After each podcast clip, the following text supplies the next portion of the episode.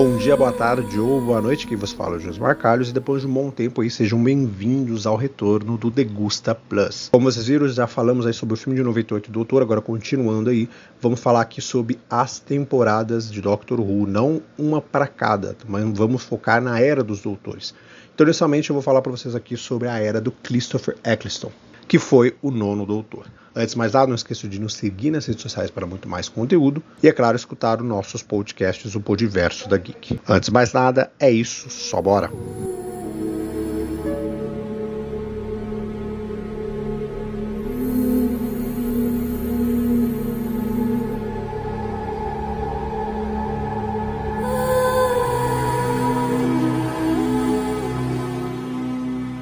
Vamos aqui falar sobre a primeira e única temporada de Christopher Eccleston, que foi o retorno da série 2005, aí na nossa querida opinião da era Christopher Eccleston. Esse ator é, ele marcou o aguardado retorno da série em 2005, como dito, depois de um hiato de quase uma década. Embora tenha sido uma reintrodução emocionante, a temporada inicial pode ser descrita como tendo um começo morno.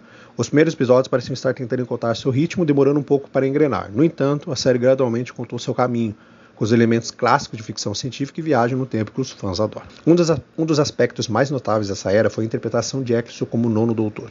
Seu estilo único trouxe uma certa gravidade e intensidade ao papel, destacando-se com uma versão mais sombria e complexa do personagem. À medida que os episódios avançavam, sua relação com a companheira Rose Tyler se tornava um ponto central da narrativa.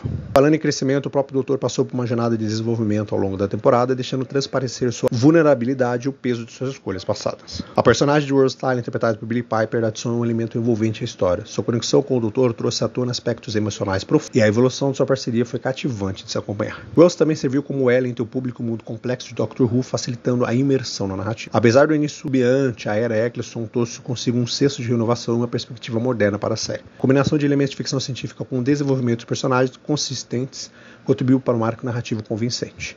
Ao final da temporada ficou claro que o retorno de Doctor Who havia sido um sucesso e que a série estava pronta para explorar novas fronteiras no universo da viagem temporal. Então vá lá, confira. Infelizmente essa temporada também não está disponível no Brasil. É, ela estava disponível aí no Globoplay, com a chegada do Disney Plus. Infelizmente ainda não entrou lá, quem sabe futuramente. Mas quem tiver a oportunidade de conferir a temporada de Christopher Jackson vale muito a pena. Não esqueça de curtir, comentar, compartilhar aqui conosco e, é claro, nos seguir nas redes sociais. Nos encontramos na próxima. Obrigado, até mais.